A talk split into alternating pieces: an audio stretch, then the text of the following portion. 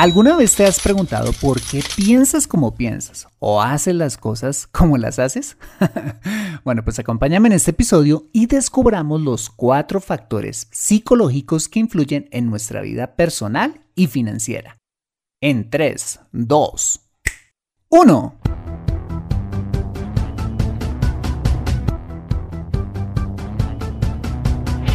Bienvenido a Consejo Financiero el podcast de finanzas personales donde aprenderás a manejar inteligentemente tu dinero, salir de deudas, tomar buenas decisiones financieras y alcanzar una prosperidad sólida y duradera. Consejo Financiero son finanzas personales prácticas para gente como tú que desean transformar su futuro financiero. Bienvenido a bordo.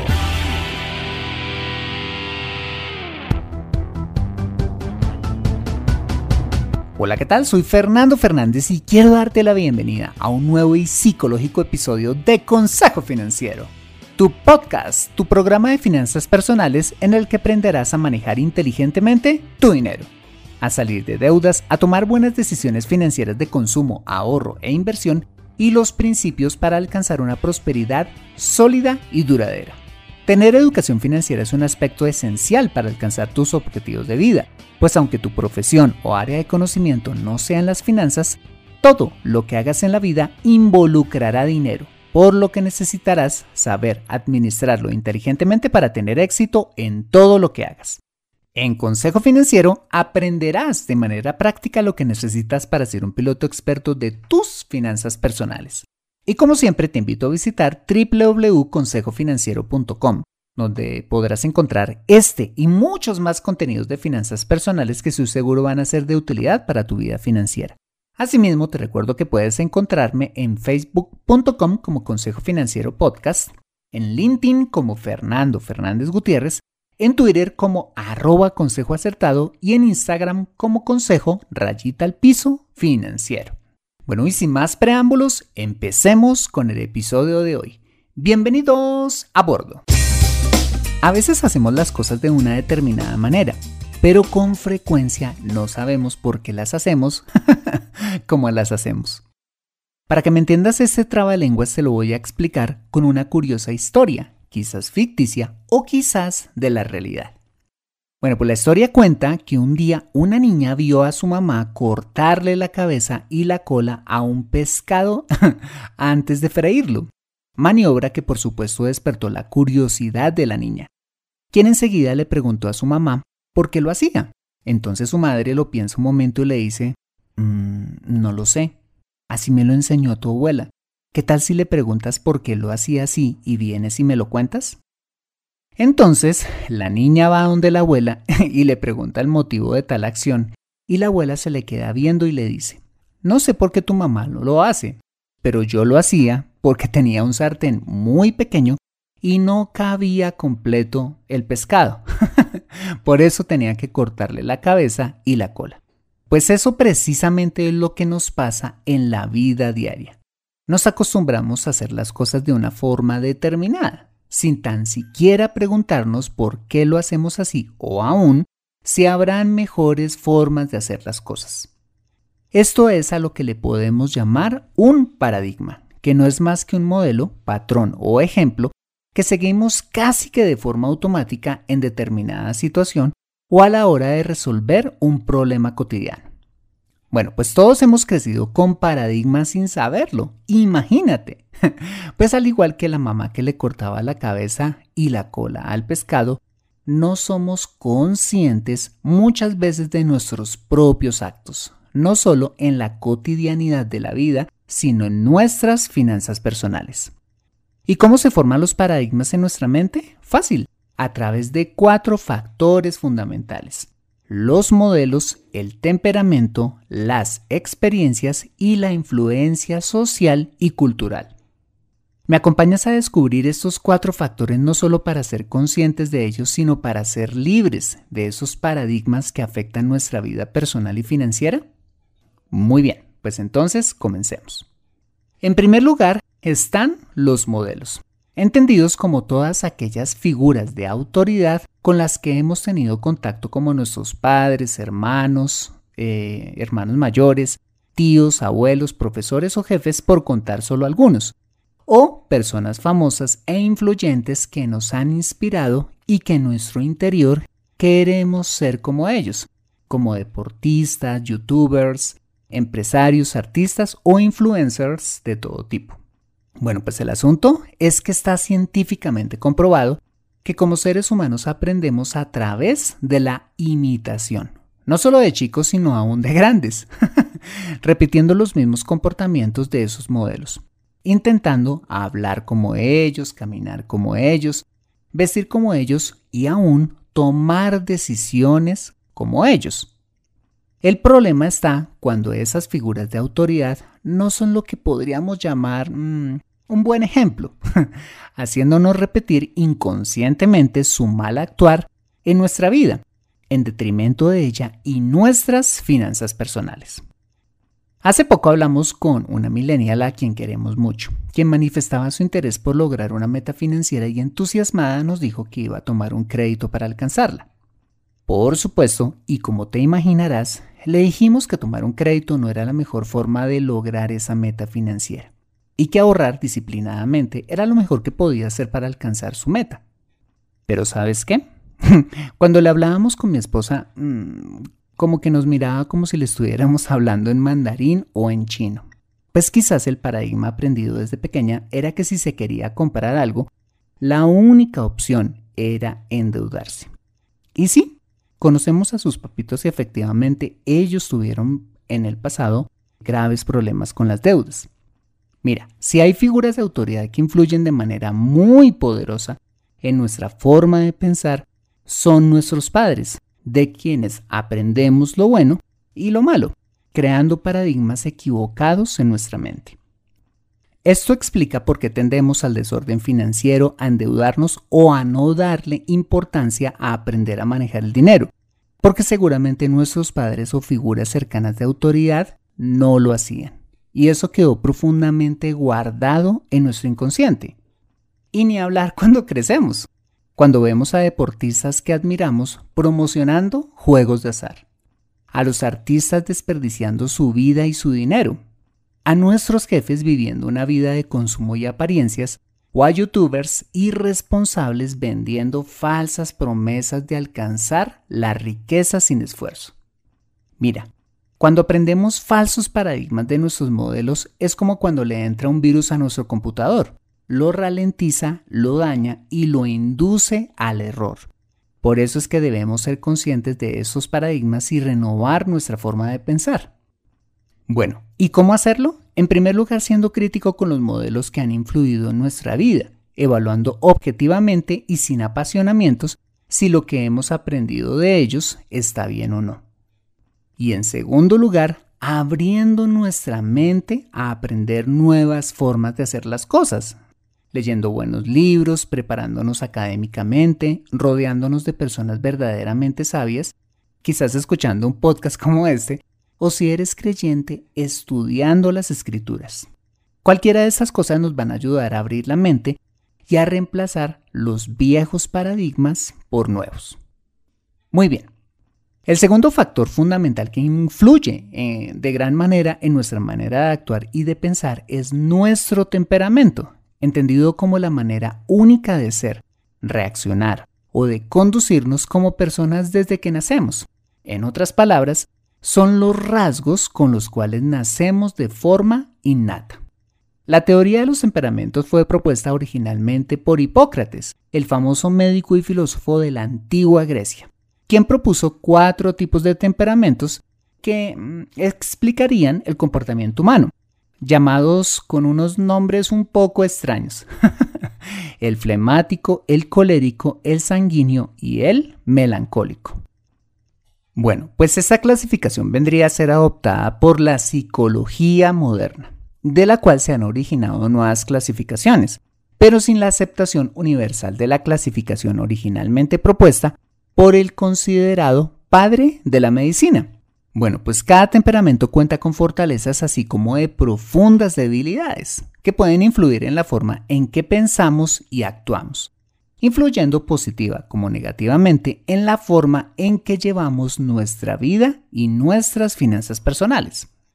La solución para ello, en primera instancia, identificar nuestro temperamento o temperamentos dominantes, para que a partir de ese autoconocimiento podamos desarrollar las fortalezas y corregir las debilidades propias de nuestro temperamento. Hay temperamentos que pueden, por ejemplo, llevar a quien lo tiene a tomar malas decisiones financieras por falta de análisis, como hay otros temperamentos que no toman decisiones por exceso de análisis. hay temperamentos que son adictos a la aprobación de los demás que los llevan a tomar decisiones de consumo desmesuradas, como hay otros temperamentos que pueden tender a la tacañería. Si quieres conocer en profundidad los temperamentos y sus fortalezas y debilidades para trabajar en el tuyo, te invito a escuchar el episodio número 76 de este podcast, titulado Dime cómo manejas tu dinero y te diré quién eres, donde hablé de este tema en profundidad. Acompáñame después de este mensaje donde veremos los dos restantes factores que influyen en la creación de paradigmas, las experiencias y la influencia social y cultural. Regresamos en breve. Me siento atascada en mi vida financiera y no sé por dónde empezar. Quiero ahorrar para la universidad de mis hijos, pero no sé dónde hacerlo. Me gustaría invertir en fondos de inversión, pero no sé dónde ni cómo. Deseo tener un seguro de vida, pero no entiendo del tema. Quisiera planear mi jubilación, pero no tengo quien me asesore. Si vives en Colombia y este es tu caso, no te preocupes, ve a www.consejofinanciero.com slash asesoría guion al medio financiera y solicita la asesoría que requieres en forma personalizada. Consejo Financiero, mejor educación financiera, mejores decisiones. Regresamos a Consejo Financiero. En la primera parte de este episodio vimos cómo los modelos y el temperamento influyen poderosamente en la creación de paradigmas en nuestra mente que pueden afectar nuestras decisiones personales y financieras. Muy bien, el tercer factor que construye paradigmas en nuestra mente son las experiencias, es decir, las cosas positivas o negativas que hemos vivido en el pasado y que nos llevan a formarnos una idea acerca de un tema específico. Eso sucede cuando, por ejemplo, una persona ha tenido repetidos fracasos a nivel sentimental que la lleva a creer que todos los hombres o todas las mujeres son iguales, creando un bloqueo a la posibilidad de encontrar una pareja que valga la pena. O, al contrario, la persona que es excesivamente confiada porque en el pasado no ha tenido experiencias negativas. En las finanzas personales puede pasar lo mismo, como cuando, por ejemplo, un inversionista novato piensa que invertir en acciones es malo tras haber invertido en acciones que se desvalorizaron en el pasado, o la persona que piensa que endeudarse es bueno tras haberse acostumbrado a adquirir todo a crédito, sin ser consciente del costo financiero que está asumiendo al hacerlo. Recuerdo que hace años tenía un compañero de trabajo que le encantaba endeudarse, quien me decía, Fer, para mí es emocionante abrir y pagar mis créditos, pues para mí es un reto pagarlos para abrir uno nuevo una y otra vez y repetir así el proceso. Es extraño decirlo, pero la experiencia con el crédito había desarrollado en mi amigo un singular placer en endeudarse, a expensas, por supuesto, de sus finanzas personales, por cuenta de los intereses que pagaba, eso sí, puntualmente. Esto nos lleva a concluir lo siguiente. No todas las experiencias desagradables que hemos tenido con asuntos financieros son malas. Así como no todas las experiencias aparentemente buenas en materia financiera son necesariamente positivas para nuestras finanzas personales. La solución para esta situación?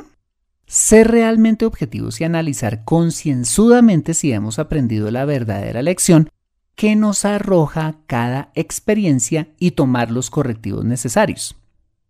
De esta manera, la mujer que ha tenido repetidos fracasos sentimentales debería preguntarse más bien si es que el problema radica en que se involucra con las personas equivocadas o hay cosas en su carácter que debería cambiar, en lugar de pensar que todos los hombres son iguales.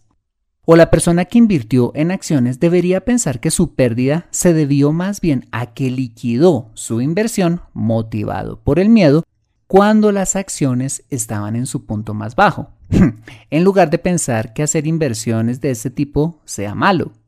O mi amigo podría haber hecho cuentas de los intereses que estaba pagando, en lugar de creer que endeudarse era la maravilla.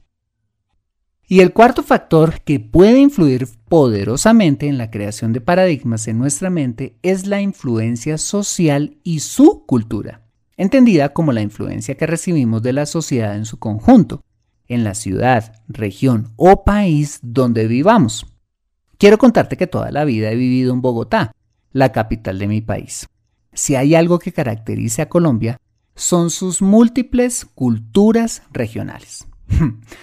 Bogotá es una ciudad a la que ha migrado gente de todas las regiones, pero no sé si es por eso o por qué, y aunque millones vivimos aquí, no hay un sentido de pertenencia y cuidado por la ciudad, al punto de que no hay una cultura por el cuidado de los bienes públicos y nuestro comportamiento dista, tristemente, de lo que un buen ciudadano haría. Te doy un ejemplo. En Bogotá tenemos un sistema de transporte masivo llamado Transmilenio, un sistema que permanece descuidado debido al mal uso que le damos en general a las estaciones y los autobuses que circulan en el sistema, permaneciendo sucio, dañado por frecuentes actos vandálicos, sin contar con la incultura y la falta de consideración que tenemos entre nosotros mismos a la hora de hacer colas, de abordar y de bajarnos del sistema. Bueno, pues te cuento que hace tres años viajamos con mi esposa a Medellín a conocer esta ciudad y quedé absolutamente impresionado al usar el metro de Medellín, viendo la cultura de orden, limpieza y respeto por los demás, del ciudadano más humilde hasta el más elegante, en un bien público cuidado con esmero por toda la ciudadanía. Era como estar en otro país dentro de mi mismo país. ¿Por qué Medellín es tan diferente a mi natal Bogotá? Fácil, por la cultura, por el comportamiento de las masas, que influye poderosamente en el comportamiento individual, para bien o para mal. Pues lo mismo pasa con nuestras finanzas personales, donde vivimos en una cultura de consumismo y de obtener rápidamente las cosas que desafortunadamente han influido negativamente la forma en que manejamos nuestro dinero. Basta con que prendamos el televisor o el computador y veamos los sugestivos anuncios publicitarios que nos han hecho creer que nuestra felicidad depende de los bienes materiales que poseemos. O la cultura tipo microondas que nos vende la idea de que es mejor endeudarse y obtener las cosas ya en lugar de esperar sin contar con la idea cada vez más generalizada de competir con nuestros vecinos por quién tiene el mejor carro, la mejor casa o un estilo de vida más placentero. Como te lo he contado en otros episodios de este podcast, hace muchos años pensé que tener muchas tarjetas de crédito con cupos casi agotados y llevar una vida de apariencias era la forma en la que debía vivir pues si había aprendido eso de la cultura y lo veía en mis colegas de trabajo, ¿por qué no habría de hacerlo yo también? ¿Qué posibilidad habría de que todo el mundo estuviera equivocado en su manera de vivir? Imposible. bueno, pues solo cuando me di cuenta de que una muy buena parte de mis ingresos se estaban yendo a pagar mis deudas, descubrí increíblemente que todos estaban equivocados en la manera que manejaban su dinero y que era un excelente momento para salirme de ese rebaño de ovejas trasquiladas por la cultura de consumo. y esto nos lleva a una gran verdad. Un comportamiento no necesariamente es bueno solo porque todo el mundo lo haga, y aquí es donde está el reto de salirse de la corriente y preguntarnos, este u otro comportamiento generalizado es verdaderamente bueno para mí? Como seres humanos tendemos inconscientemente a replicar el comportamiento de las masas, pero también tenemos la maravillosa capacidad de tomar decisiones y elegir conscientemente qué es bueno para nosotros y qué no. No somos como borregos que caminan con la manada sin pensar, pues es precisamente la capacidad de decidir lo que nos diferencia de los animales. Entonces, ¿cuál sería la fórmula para salirnos de la corriente nociva de la influencia social y la cultura? Creo que en este sentido es muy importante que nos sentemos y analicemos con detenimiento cuáles de nuestros comportamientos son producto de la cultura a la que pertenecemos y cuáles no. Y como dice la escritura, tomemos lo bueno y desechemos lo malo de ella. Abramos nuestra mente y tomemos los correctivos necesarios para nuestra vida y nuestras finanzas personales. Bueno, muy bien, estos fueron los cuatro factores psicológicos que influyen en la creación de paradigmas en nuestra mente. Los modelos, el temperamento, las experiencias y la influencia social y cultural. Ser conscientes de ellos nos permitirá ser libres de modelos equivocados a la hora de actuar en nuestra vida y nuestras finanzas personales. Y quizás por primera vez podamos renovar nuestra mente y tener un pensamiento objetivo del mundo que nos rodea. ¿Y cuál es la gran ventaja de renovar nuestra mente? Sencillo, que cambiará todo en nuestra vida haciéndola mejor, como bien lo dijo Steve Maraboli, conferencista especialista en ciencia comportamental, cuya frase comparto contigo a continuación. Una vez tu mentalidad cambia, todo en tu entorno cambia con ella. Entonces, ¿quieres que todo en tu vida cambie para bien? Bueno, pues sé libre de los paradigmas equivocados con los cuales has nacido y renueva tu mente. Conoce cómo salir de deudas en Consejo Financiero. Bueno, muy bien, ese ha sido el episodio número 157 de Consejo Financiero. Si te ha gustado este episodio, házmelo saber suscribiéndote al podcast y sobre todo escribiendo tu valioso comentario en torno a este programa. Y si escuchas este episodio desde un iPhone o un iPad, para mí sería súper valioso si me dejas tu opinión acerca del programa. Esto lo puedes hacer al entrar a Consejo Financiero a través de la aplicación podcast de tu dispositivo y bajar hasta calificaciones y reseñas y dejarme allí tu opinión dando clic en escribir reseña. Esto me ayudará un montón para posicionar aún más el programa y de esta manera poder llegar a muchas más personas. Como siempre, mil gracias por tu ayuda.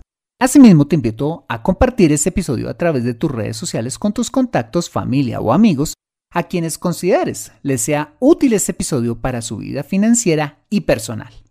Bueno, muy bien, yo soy Fernando Fernández, tu asesor financiero y anfitrión de este programa el sello de José Luis Calderón en la edición de este podcast. Muchas gracias por compartir tu tiempo conmigo calentando la cena, esperando la hora de tu cita virtual, caminando por el parque o donde quiera que estés y recuerda. Consejo Financiero son finanzas personales prácticas para gente como tú que desean transformar su futuro financiero.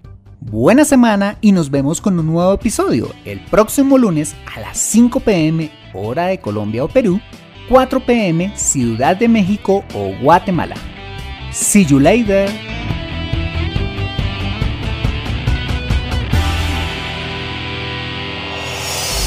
Toda tu mente. Piensa lo que es honesto. Cambia toda tu mente. Piensa en todo lo bueno. Cambia toda tu mente. Piensa lo que es honesto. Cambia toda tu mente. Piensa en todo lo bueno.